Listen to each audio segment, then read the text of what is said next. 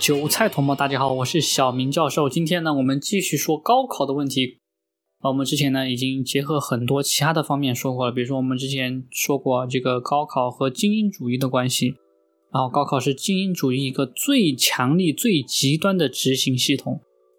然后以后其他所有国家都会像高考这样进行教育制度，而且还会更极端。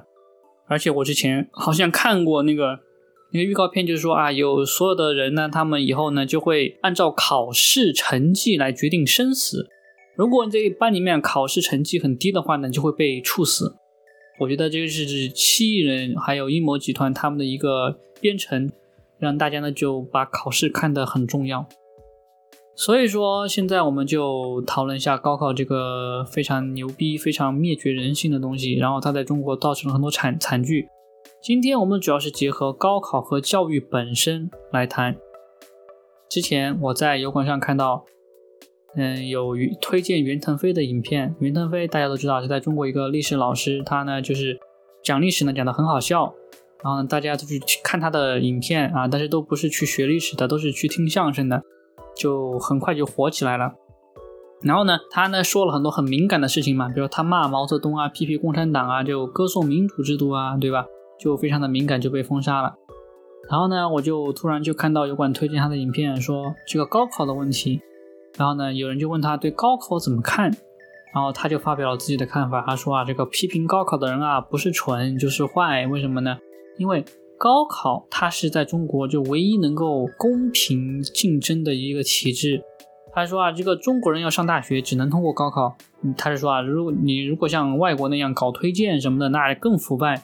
那穷人更没有机会，因为穷人送不起礼嘛。我觉得他说这个观点就非常的无知，而且呢视角非常的狭隘。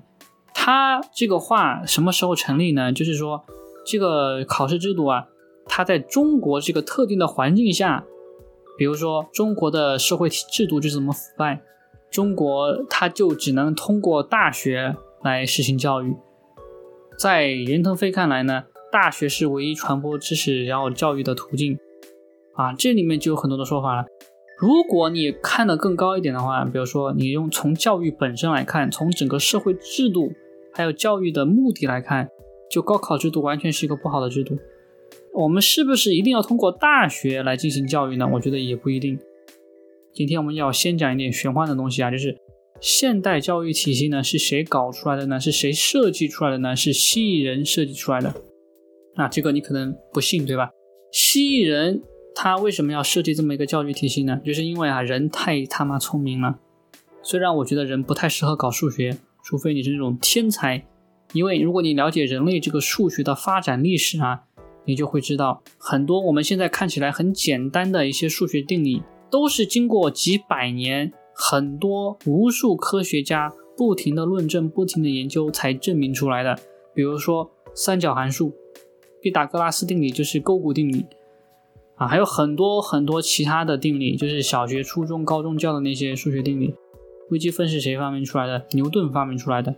而而牛顿是一个超级天才，花了好多人无数心血研究出来的东西，现在他们把它放到小学、放到初中、放到高中，说你必须把这个东西给我搞懂，你搞不懂的话，你就是个傻逼，你就不准上大学。这有道理吗？这完全没有任何道理。这个呢，你可能没有什么感受，对吧？你觉得啊，这个东西我能理解啊，怎么怎么样？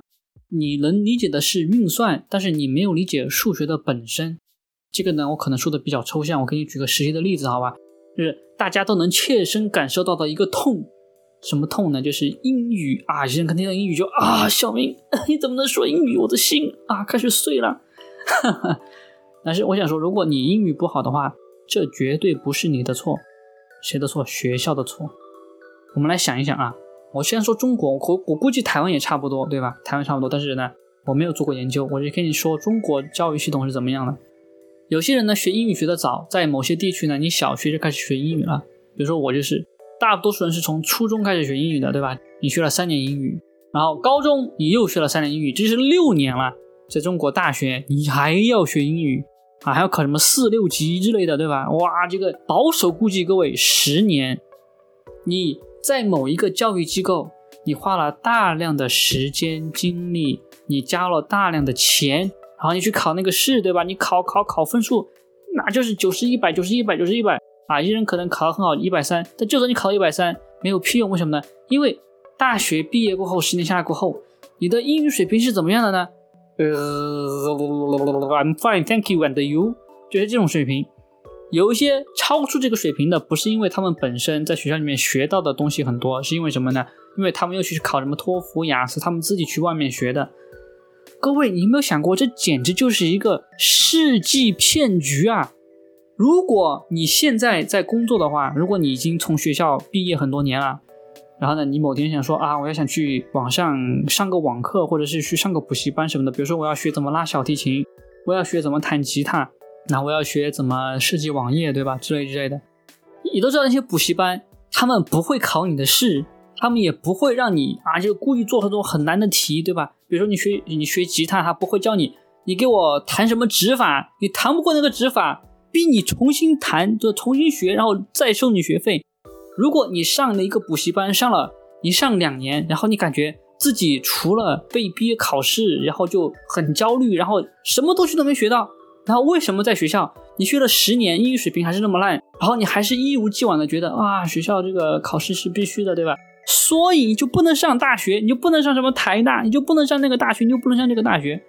哇，各位有没有这么流氓的？就是他教不会你，他说是你自己的问题，是你自己笨，自己不用心学，然后呢你就不能上大学，就不能怪我，是你自己考不了这么高的分数啊。就是很多事情呢，它没有等级的，比如说。你觉得蔡依林她的歌好听，她的等级比较高，还是周杰伦的歌等级比较高呢？这个不一定，为什么呢？因为对每个人来说是不一样的。就是通常我们有一句俗话叫“文无第一，武无第二”，对吧？就是说比武比体育运动这个一定能够分出高下来的，但是你比文的，对吧？这些东西它没有一个特定的标准。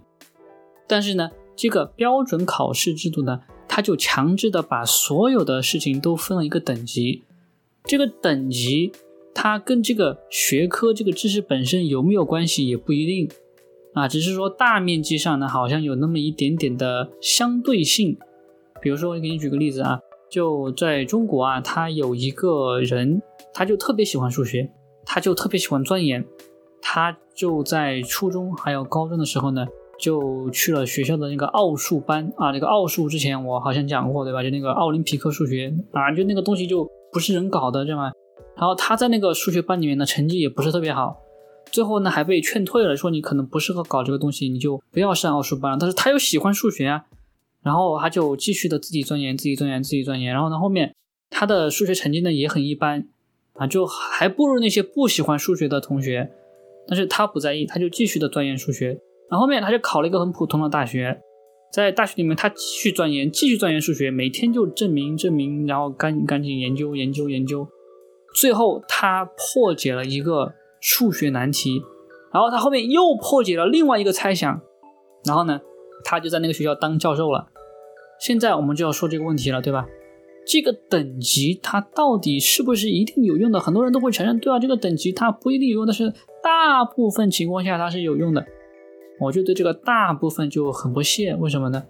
它能不能够解决特定的问题？比如说，你很多的科学上的研究，它都不是那个所谓的大多数的那个标准里面选出来的人研发出来的啊，有可能我现在没有办法一一一举例了，但是我曾经看到过，就是人类历史上啊，就各种特别牛逼的发明啊，特别牛逼的科技科研成果啊，很多人。他甚至大学经历都不怎么样，但是他后面就研发出来一个东西，就可以改变人类社会。就说明这个考试这个分等级这个东西啊，它对吧？它跟这个知识本身是没有关系的。这个简直就是一个骗局啊！知识如果你要学习的话，其实是很快的。如果大家学过任何的知识的话，就是语言对吧？两年你基本上就应该能够听说读写。但是大部分人在学校学了十年的英语，连交流很多时候都很很困难。这就已经能说明问题了。为什么？因为如果你去外面去学，学校外面去学什么语言班、培训班，他是真正在教你怎么使用这个语言，而不是教你怎么考试。数学，特别是数学，对吧？什么物理、化学，他真正的教你物理、化学知识吗？他教你那么一点点，你可能从考试的过程当中会运用到一点物理知识，但是那个东西真的教你知识吗？他不教你知识。那个知识其实是很容易理解的。本来你可以十分钟、二十分钟看个油管影片就可以理解的东西，对吧？他偏偏要让你啊考两个小时的试，啊做大量的习题，然后呢，让你觉得这个东西很困难，你必须要花很多的理时间去理解这个东西。他这是为什么？故意要消耗你的精力，故意要消耗你的时间。你想想啊，很多那些顶尖的大学，他们收学生都是很多有天赋的，对吧？比如说你进了哈佛的什么计算机学院，就是你计算机方面啊吊打一片，你就很有天赋，你掌握的东西很多。或者是你去了什么普林斯顿、什么麻省理工的数学院、什么工程学院，就是你在这方面很有天赋。比如说十多岁啊，你就掌握各种数学知识，然后你就。呃，能考试考很高的分，然后呢，你就奥林匹克数学竞赛，你就怎么怎么样，对吧？但是医学院，他们收过这样的学生吗？有没有听过任何一个学生是什么从小有治病的天赋，从小就会什么诊断，然后就开药，他就通过这个天赋就直接考上某某某著名医学院了？有这样的人吗？没有。那能上医学院的人都是什么人？都是那种啊，能记大量的名词东西的人，能考试的人。你想，这就有问题了。就是说，他们呢就垄断了这个体系。但当医生是不是靠记、靠背就可以当医生呢？我们都知道不是。为什么？因为医生他主要要求的东西是什么？是诊断这个病到底是什么病，然后呢，用什么办法把它治好。啊，我之前骂过很多次医生，就是我看病的经历非常的不好，因为我之前看过一个美剧，我没有看完，我就看了几集，就把那个叫豪斯医生，对吧？豪斯医生就是专门就看到各种疑难杂症，其他医生都不会，对吧？他说啊，这个这个是什么什么什么问题，然后呢，他就呃是什么什么病症，然后呢，他就给他诊断好了，然后就可以治好了。我一直以为美国的医生都是这样子的，结果哇，我就看到哇，你怎么这么傻逼？这个就是一个很操蛋的情况，就什么呢？跟那个精英主义那个情况很像，就是你知道他没有解决你任何问题，但是呢，他在强制的用他的权威跟你说你没有问题，因为我说你没有问题，但是你有没有问题？你肯定有问题的，因为你自己感受得到嘛，对不对？他其实并不想说明什么问题，他就是想让自己看起来很懂，他其实呢就是想把责任推开，说这不是我的问题，是你的问题，因为你什么都不懂，你没有上过医学院，你呢就是想多了。然后呢，我用我的专业知识跟你说，你身体什么问题都没有，就是放屁嘛，对不对？就是你都知道的，这个医生啊，他其实什么都不懂，他不懂怎么诊断，他不懂怎么治病。医生遇到什么病，他都是现成的去找那些有研究出来的治病方法啊，治病的方法不是他自己总结出来的啊。比如说我们说嘛，现在看我们频道的韭菜同胞，甚至是听我们播客节目的韭菜同胞。你已经能吊打百分之九十的医生了，你知道怎么治疗新冠肺炎？他们不知道。哦，之前我就跟你说了，这个医生这个体系啊，就被这个考试制度给包装起来，要把这个医生啊变成一个成本很高的一个职业、一个行业啊，甚至是一个产业啊。所以说后面为什么现在造成了所有国家它的医疗成本很高，就是那群人故意搞出来的，就是要让医疗成本这么高。就是要让训练一个医生变得非常的复杂，这样他们才好挣钱嘛，对不对？什么医保，对不对？设备一个很简单的医疗设备，而且还没什么用，对吧？但是医生就说我是专门上过医学院的，我说你没问题，你就没有问题，然后强奸我们的大脑，强奸我们的认知，强奸我们对自己身体的感受。你看那些真正的在任何领域牛逼的人，他们是怎么评价这个领域的教育体系的？比如说。英语特别牛逼的人，你去问他们，你对学校的英语制度、教育制度怎么想？他们不会有正面的评价。你包括我，我这么牛逼的人，你可能觉得我对这个教育有偏见，对吧？但是光是英语方面，我可以给你打包票。数学方面，你问数学家啊，你现在学校的数学教育怎么看？你看他们怎么想？物理学家，你对现在学校的物理学教育怎么看？你看他们怎么想？大部分人是不会对现在的教育制度发出一个很正面的评价。啊，包括伊朗马斯克，对吧？伊朗马斯克怎么看现在教育制度的？滚！他要自己创一套教育制度。那要怎么改？其实很容易改，就是学习知识这个东西啊，这个东西是人与生俱来的一种能力。我相信呢，以后我们会有一种全新的教育制度，能让够我们发挥本能啊。每个人呢都有自己擅长的领域，他们都可以学东西。比如说，你看那个上流社会，他们的家庭那些学生。从小对吧，小提琴，要不然你学个什么钢琴，对吧？你要学舞蹈，然后你要学什么另外的语言，学个什么希腊语啊，学什么呃意大利语啊、西班牙语啊，然后呢去什么欧洲旅游一遍啊，然后呢要去什么拯救世界呀、环游世界啊，然后什么骑马比赛呀、什么篮球冠军啊什么的，反正他们的生活经历非常的丰富，非常的丰富。就跟中国这种单一的这种生活环境比，就是完全不一样。你就看啊，为什么他们选人才是要那种人？为什么中国选人才是这种人？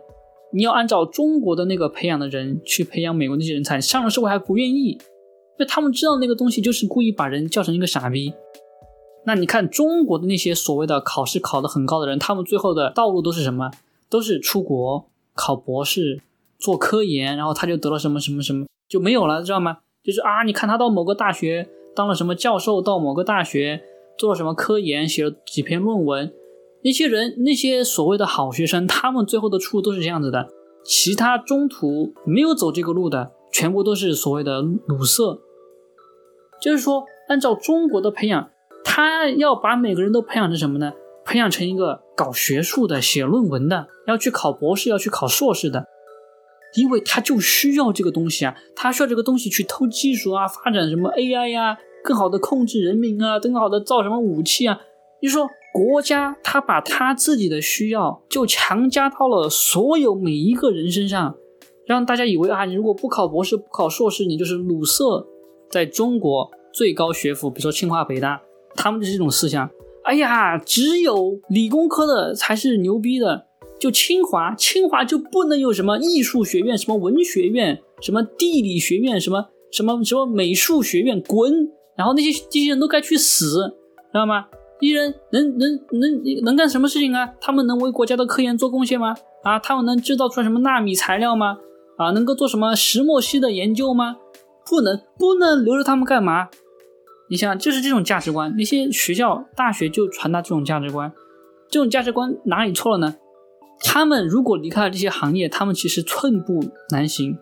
他们就觉得那一个科目的事情可以把所有的事情都已经覆盖。在社会啊，需要各方面的知识，需要所有人共同的努力，然后呢，这个社会才会发展的比较平衡。啊，在任何的时候，艺术发展的太好，科技不行，或者是科技发展的太好，艺术不行，都是悲剧。啊，比如说现在就是科技发展很好。结果人文不行，文化水平跟不上，就变成现在就是科技暴政，对吧？现在就是你出门必须要扫码，然后呢强制打疫苗，你总得娱乐一下吧，你总得听听音乐、看看电影、读读书，都是那些你看不起的，就是那些理工科看不起的那些，在丰富这个社会。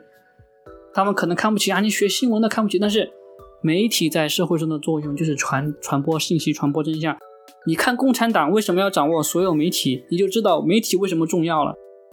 你诺贝尔奖学家，你再牛逼，你说话，哎，他不给你播，就至少我的观众里面很多人他就不知道嘛，对他就不知道诺贝尔病毒学家的那个得奖主他说过疫苗不安全啊。我一直在说，没有什么东西是完全没有用的，所有的现在社会体系都是为了控制啊，特别是高考。他就是为了把这个事情做到极致，让所有人把所有的精力都花在考试这个东西上面。因为考试这个东西，你不可能考到满分的。只要你考不到满分，你就有提升空间。只要你有提升空间，你就必须要花精力去不断的训练、不断的钻研这个东西。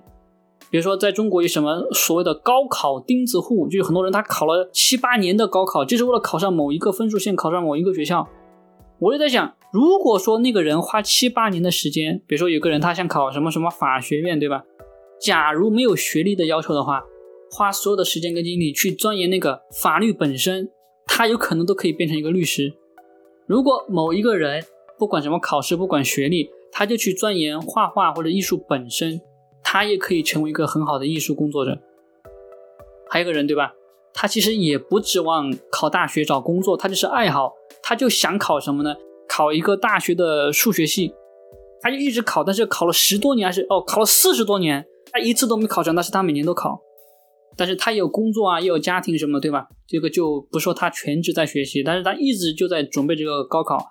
我就在想，那四十年的时间，你把这个时间放在研究数学本身上，我估计他能都研究出来很多东西了，对吧？我就觉得。这个就有点本末倒置，对吧？反正你也不在意那个学历嘛，你为什么不去研究数学本身？